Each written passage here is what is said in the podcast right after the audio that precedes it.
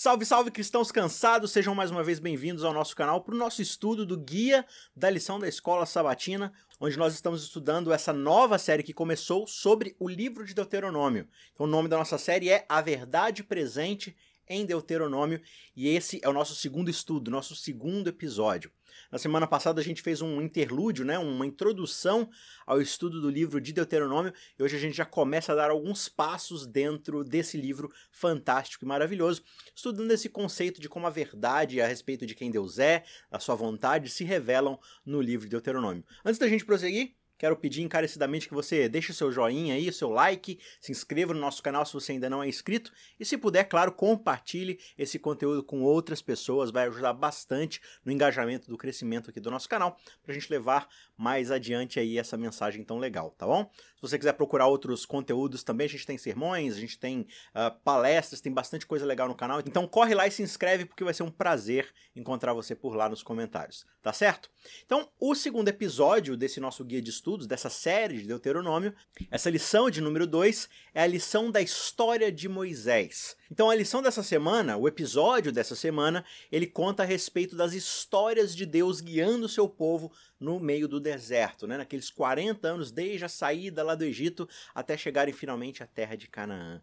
E quando a gente aborda o livro de Deuteronômio, a gente vai perceber que ele está dividido em três mensagens específicas é, três sermões que Moisés vai dar para essa nova geração que agora vai entrar na terra de Canaã. E dentro dessas mensagens há um interlúdio ali de quatro capítulos, os quatro primeiros capítulos, onde Moisés justamente vai recapitular essa história do povo no deserto, né? falando do quanto eles eram é, teimosos, de coração duro, e mesmo assim Deus foi misericordioso e os conduziu até agora uma segunda chance de entrar na terra prometida, cumprindo a promessa que Deus havia feito lá atrás para Abraão. Então a gente vai recapitular um pouco aí de alguns pontos dessa história. Mas o ponto principal aqui, logo nessa introdução do livro, o ponto que Moisés quer enfatizar é: lembre-se daquilo que Deus fez por vocês no passado. Cada passo que vocês derem, cada nova jornada descoberta, cada nova conquista deve ser sempre feita com a lembrança de que vocês só estão aqui porque Deus os conduziu até aqui. Pela misericórdia, pela graça e pela segurança de Deus é que vocês puderam finalmente tomar posse dessa promessa que foi feita lá atrás. O verso que o guia traz como introdução a esse estudo está lá em 1 Coríntios 10, versos 3 e 4, que diz o seguinte: falando justamente do povo de Israel no deserto, né? Todos eles comeram do mesmo alimento espiritual e beberam da mesma bebida espiritual, porque bebiam de uma pedra espiritual que os seguia, e a pedra era Cristo. Então é bem interessante que Paulo já enxerga nesse êxodo, nessa jornada do povo no deserto, que quem estava com eles caminhando passo a passo, cuidando deles, alimentando, protegendo, guiando, instruindo, era o próprio Cristo. Né? Então Cristo já estava ali presente com eles no santuário, na jornada, e isso é muito bonito de se entender. Como vai ser agora o costume dessa nossa recapitulação semanal do estudo da escola sabatina, nós vamos levantar três pontos relevantes aqui no estudo do guia. O primeiro desses três pontos no estudo de hoje tem a ver com a ideia de que Deus é um Deus de ordem. Você pode observar isso nas lições de segunda e terça-feira. Mas o que, que, quer dizer o fato de Deus ser um Deus de ordem? O primeiro ponto que a gente já observa aqui na introdução do livro, logo no primeiro capítulo, no verso 3, é que o povo de Israel está agora no quadragésimo ano depois da libertação do Egito. Né? Deus prometeu a eles que eles ficariam 40 anos no deserto, e o livro começa dizendo exatamente que já se passaram 40 anos desde que eles saíram do Egito. E agora eles finalmente estão diante novamente da terra prometida. Tudo aquilo que Deus havia dito, tudo aquilo que Deus havia programado para acontecer, está agora acontecendo. O povo, por causa da sua rebeldia, não pôde entrar da primeira vez e toda aquela geração anterior acabou morrendo no deserto. Mas agora essa é uma nova geração que precisa de novas instruções e ser revitalizada no caminho de santidade que Deus propôs para aquela primeira geração, certo? Então, um dos primeiros pontos que a gente vai observar aqui nessa organização divina, à medida que eles vão entrar na Terra Prometida, a gente observa então aqui nos versos 12 a 17 do capítulo 1, é aquele princípio que a gente já observou lá atrás, no deserto, quando Jetro instruiu a Moisés que organizasse pessoas sábias para poder organizar e distribuir melhor as tarefas de liderança, de resolução de conflitos, de problemas, enfim, para poder guiar o povo de uma forma é, instrutiva, de uma forma organizada, ainda mais agora que eles vão finalmente formalizar uma nova civilização. Então essa recapitulação vai acontecer nesses versos. Por quê? Porque o crescimento de Israel em questão numérica, em questão populacional, ela exigiu então uma estrutura organizacional um pouco mais abrangente, porque só um líder, além de ser centralizador e acabar não dando conta de organizar tudo, ele acaba sendo muito mais sobrecarregado, isso pode acabar com ele e, claro, as tarefas não vão ser cumpridas, né? E quando a gente começa a observar um pouco a estrutura organizacional da igreja lá no livro de Atos, lá no Novo Testamento, a gente vai observar justamente que essa necessidade de organização é, é justamente aquilo que é promovido pelos próprios discípulos, né? Lá em Atos 6, nos sete primeiros versos, você vai ver justamente que os discípulos acabaram se envolvendo demais com a questão da caridade, de, de alimentar as viúvas e cuidar dos órfãos, coisas necessárias e importantíssimas que Jesus tinha instruído, mas como eles ficavam só se concentrando em fazer essas coisas, eles não tinham tempo para poder se dedicar à pregação da palavra, à instrução, né? Então, eles chamaram pessoas, líderes, sábios, pessoas proeminentes ali naquela comunidade para cuidar dessas outras tarefas, dividir a carga dos apóstolos para que cada um, segundo seus dons, pudesse ajudar a guiar essa igreja que estava em formação. E, ironicamente, uh, o próprio Estevão, quando ele está sendo apedrejado lá, dentro do seu discurso de, de mártir, né, diante do Sinédrio, ele cita justamente esse período aqui do Êxodo. Ele fala dessa congregação, dessa assembleia no deserto. Então ele faz essa ligação dessa igreja que está surgindo agora com aquela mesma igreja, entre aspas aqui, né, aquela assembleia que já estava lá no deserto e como ela foi organizada. E esse é um ponto muito importante para se frisar, porque muitas vezes as pessoas acham que a igreja tem que ser, não, não usaria a palavra livre, mas assim, ser deixada solta, assim, para simplesmente fazer o que bem entender, cada um toma suas próprias decisões, e essa não é a vontade de Deus quando a gente fala de viver em comunidade, porque a comunidade existe uma certa ética, uma certa organização, a gente abre mão da nossa liberdade individualista em prol de uma ideia coletiva, né? Em prol da ideia de um cuidar dos outros, um suportar as cargas dos outros, né? Aquele que é mais fraco é carregado, aquele que é mais forte ajuda a carregar, um vai tomando a carga do outro. Isso tudo exige uma certa organização, uma certa ordem, uma certa disciplina, né? E nós somos levados a achar que nós não precisamos dessas coisas, que a gente vai, né, na base do freestyle, cada um faz o que bem entender, mas isso raramente, se é que chega a funcionar funcionar, né? Porque de fato Deus é um Deus de ordem. Deus ele organiza as coisas, ele dá leis, ele dá instruções, ele dá exortações. E todo esse esforço feito para estabelecer ordem não é uma coisa perigosa quando colocada debaixo da piedade cristã, né? da, debaixo da vontade divina daquilo que ele instrui. Quais devem ser, por exemplo, esses líderes escolhidos, quais são as características, né? Pessoas tementes a Deus, pessoas dedicadas à família. Tudo isso é levado em conta, né? E as pessoas, elas muitas vezes são enganadas por considerar que essa ideia de você ter liberdade para pensar e agir independentemente é uma virtude.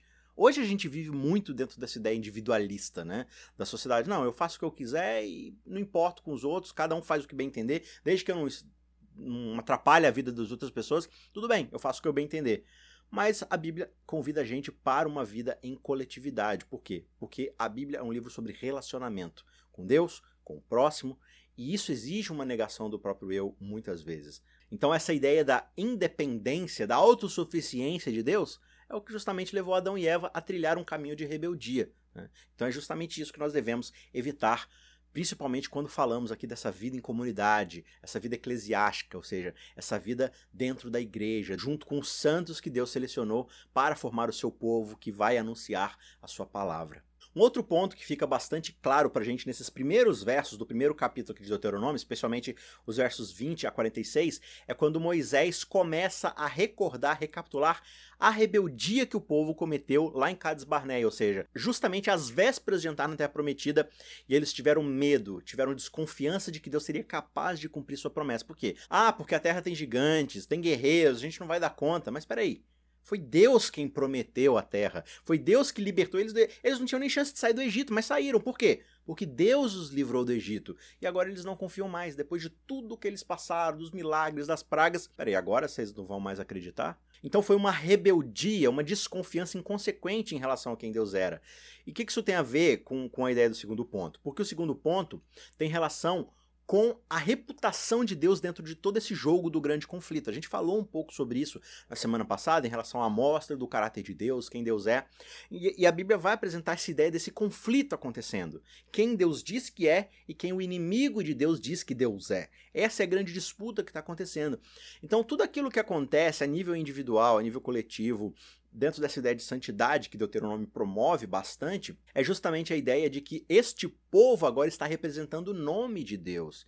Esse povo foi selecionado para serem os representantes, a nação sacerdotal que vai representar Deus na terra para restaurar, para trazer bênção às outras nações. Então, quando esse povo se mostra rebelde, se mostra contrário à vontade de Deus, como? Não numa desobediência clara e declarada de ir contra os princípios divinos, mas justamente de não confiar que Deus irá cumprir aquilo que ele disse que cumpriria. De que Deus não vai dar conta de cumprir a sua promessa. Essa própria desconfiança é uma espécie declarada de rebeldia, que muitas vezes a gente não leva em conta. Então, dentro do contexto do grande conflito, a confiança na promessa de Deus, através da fé que ele vai cumprir aquilo que ele disse que cumpriria, é extremamente importante, né? Como consequência disso, Deus se coloca diante de Moisés como alguém que vai destruir o povo. E Moisés, entendendo um pouco desse caráter divino de misericórdia, né? É, é como se ele estivesse lembrando a Deus de quem Deus realmente é. Mas é claro que isso é uma, é uma ideia retórica que o próprio Deus faz, né? Mas lá em Números 14, 13 a 16, Moisés responde ao Senhor dizendo o seguinte: Olha, Senhor, os egípcios não somente ouviram que com o teu poder fizeste este povo sair do meio deles, mas também o disseram aos moradores dessa terra. Eles ouviram que tu, ó Senhor, estás no meio deste povo, que face a face, ó Senhor, lhes apareces. Tua nuvem está sobre eles e vais adiante deles, numa coluna de nuvem de dia e numa coluna de fogo de noite. Se matares este povo de uma só vez, as nações que antes ouviram a tua fama dirão: Ah, o Senhor não conseguiu fazer este povo entrar na terra que ele prometeu por juramento, e acabou matando eles no deserto. Então Moisés entre aspas aqui, relembra a Deus a própria posição de que o caráter de Deus está sendo observado pelas outras nações. Aqui no caso, especialmente o Egito, né? Como é que o Egito e as outras nações ao redor vão observar esse comportamento divino? Por quê? Por causa dessa relação do povo com Deus. Deus ele se mostra misericordioso nessa história recapitulada nos quatro primeiros capítulos, justamente porque isso engrandece o seu caráter justamente ao revelar quem ele é de fato, né? Então quando ele, ele usa essas retóricas de não vou destruir o povo e tudo mais, é justamente para mostrar esse contraste de quem de fato ele é. E Moisés faz muito bem em lembrar disso e falar: "Deus, poupe o teu povo, porque as pessoas ao redor estão olhando". Mas se essa é uma verdade para Deus e as ações divinas, essa também é uma verdade para o povo que representa a Deus mediante um caminho de obediência e de santidade dentro dessa aliança. Na quarta-feira, eh, lá no final da página tem uma pergunta que diz o seguinte: como é que a multiforme sabedoria de Deus se manifesta no cosmos? Ou seja, diante de todo esse contexto que a gente está vendo da representação de Deus mediante as pessoas, né? De quem nós representamos, qual é o Deus que de fato nós servimos e mostramos para as outras pessoas, Paulo vai descrever lá em 1 Coríntios, no capítulo 4, verso 9, justamente essa ideia do ministério dos apóstolos diante de sofrimento, perseguição, morte, mas o que, que os mantém firmes na direção de cumprir a missão outorgada por Deus. Ele diz o seguinte: olha, porque me parece que Deus pôs a nós, os apóstolos, em último lugar, ou seja, para tomar mais pancada, né? Como se nós fôssemos condenados à morte, porque nos tornamos espetáculo para o mundo, tanto para os anjos quanto para os seres humanos. Então, o que, que o apóstolo está falando aqui? que os discípulos, como líderes representativos dessa nova igreja surgindo, eles carregam até uma responsabilidade muito maior que os outros membros. Então, eles apanham mais, eles sofrem mais, eles são mais perseguidos. Mas por quê? Porque eles representam justamente esse novo movimento, essa nova comunidade que vai ser perseguida pelas pessoas que se opõem à vontade de Deus, que não reconhecem os caminhos de Deus como os caminhos corretos, né? Mas todo mundo está observando, não só seres humanos, como Paulo diz aqui, anjos, ou seja, o cosmos inteiro, os outros mundos, tudo está observando, cada, cada ser criado está observando o que está acontecendo aqui no planeta, né? E cada ação que nós tomamos vai refletir diretamente se nós confiamos nesse Deus e em quem ele diz ser, ou se nós, de fato, como aquele povo lá em Cades Barneia, desconfiamos do caráter de Deus e não confiamos que ele é capaz de cumprir suas promessas, né? Então, é, esse relato aqui de Paulo é na verdade um tema recorrente em toda a Bíblia, que é a ideia de que Deus deve ser glorificado em seu povo. Deus escolheu se revelar a partir do seu povo. O seu povo é o seu corpo, a sua igreja é o seu corpo, onde ele é a cabeça. Então ele é representado por esse povo, né? Então a glória, a bondade, o amor, o poder divinos, tudo isso deve ser revelado na igreja de Cristo no corpo da igreja. Então nós devemos revelar através das nossas escolhas, das nossas ideias, da forma como nós vivemos em sociedade e somos igreja em sociedade, tudo isso deve refletir a glória, a bondade, o amor e o poder divino. Não simplesmente dizer, ah, eu acredito, eu creio naquilo, dizer qualquer um diz mas é nas ações da igreja, nas escolhas, na forma como nós tratamos os outros, que nós revelamos de fato quem Deus é, e Deus é glorificado por causa disso, né? Por causa das ações da sua igreja. Por quê? Pelo que ele faz por meio do seu povo. Nós precisamos demonstrar que Deus tem cumprido as suas promessas e nós confiamos nas ações que Deus faz em nós, na transformação que ele operou mediante a sua graça, nas misericórdias que ele demonstrou quando ainda éramos um povo extremamente rebelde, né? Então, nem sempre as pessoas vão tornar isso uma tarefa fácil. Por quê? Porque não é difícil viver em um mundo de pecado.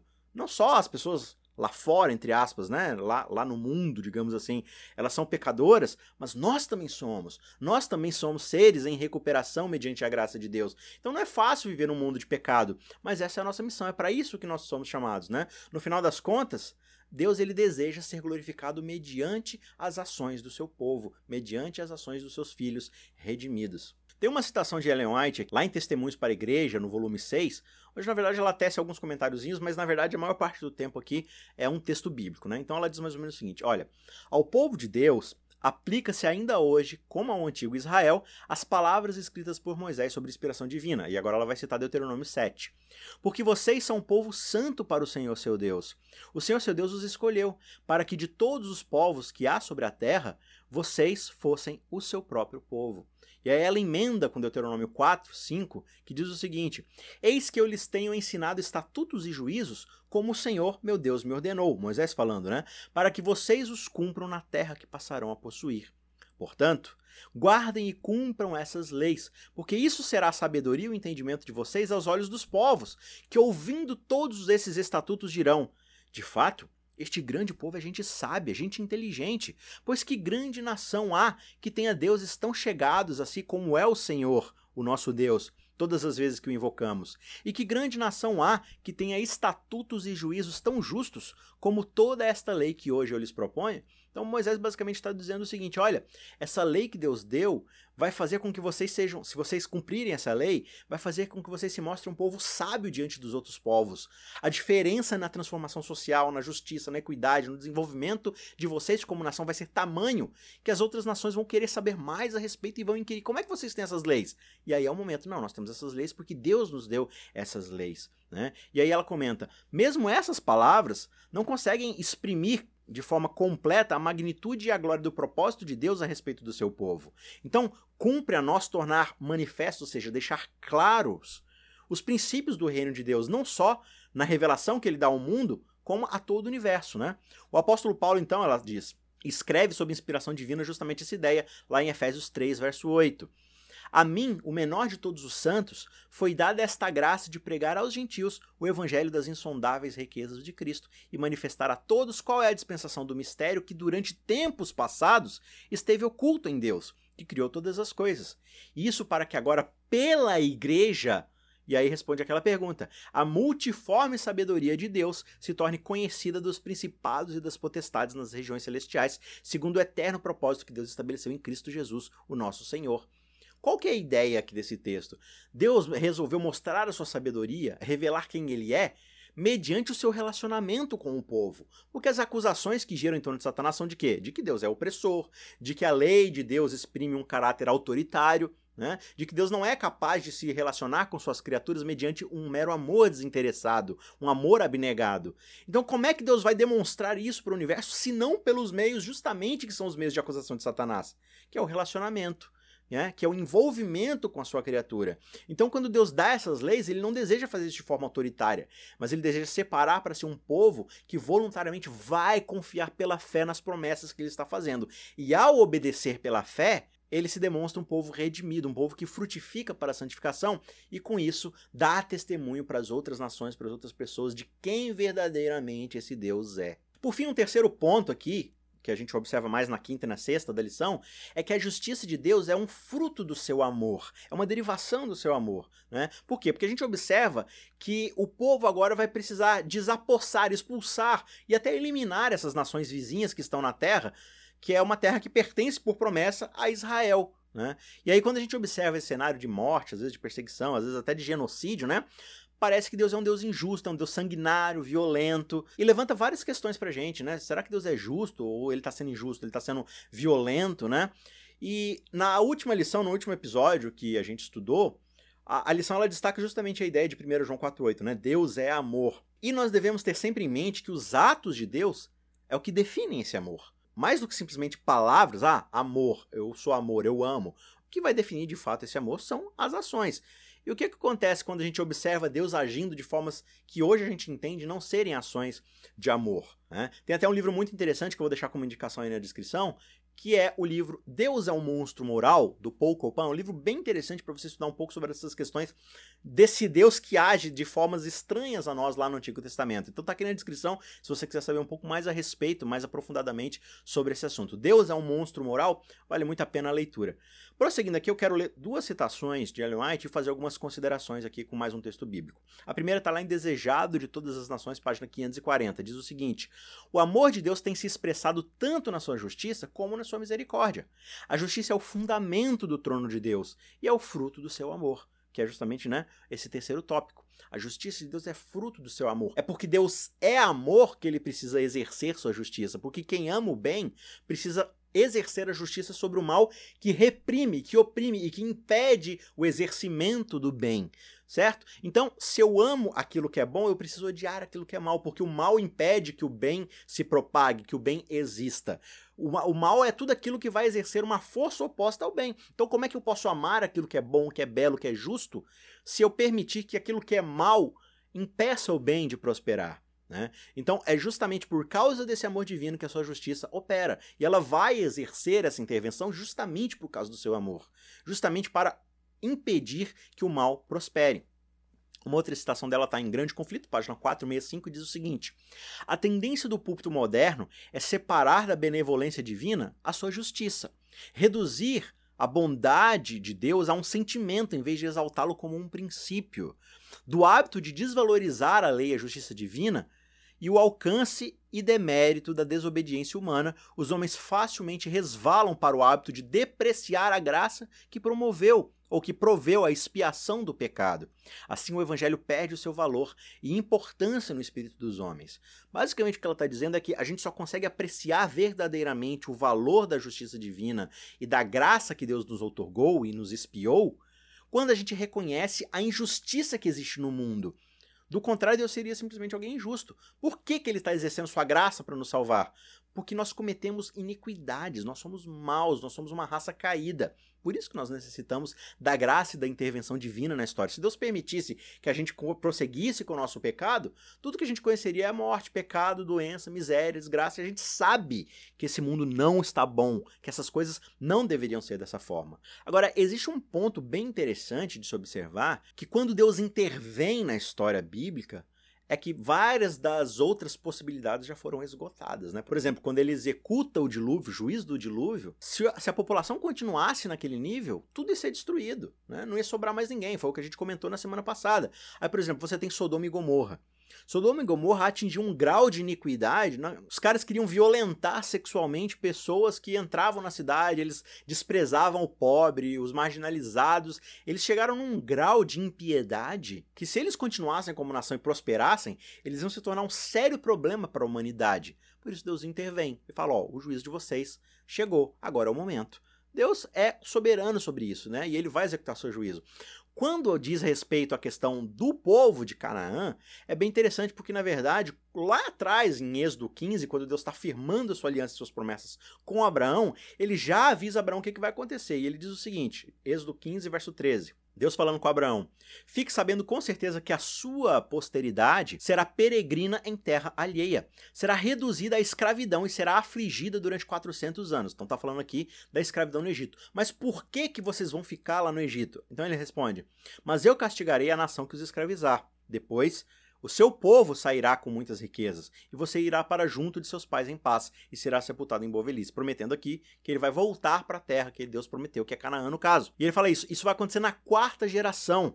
Vocês voltarão para cá, por quê? Porque a medida da iniquidade dos amorreus ainda não se encheu. O que, que ele está falando aqui? Lá atrás, com Abraão, nem existe povo de Israel ainda.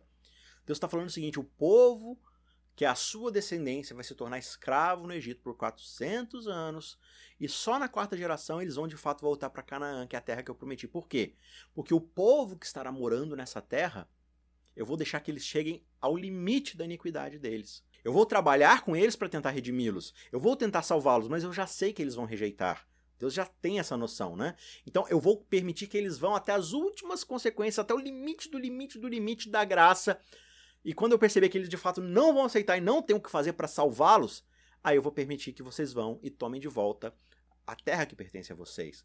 Então, de certa forma, é um juízo que Israel vai exercer, porque Deus está exercendo esse juízo. E quando você começa a observar os costumes desses povos que cercam o povo de Israel, lá em Canaã, são povos que matam crianças em rituais pagãos, são povos maus, escravizadores, opressores, assassinos, são povos terríveis.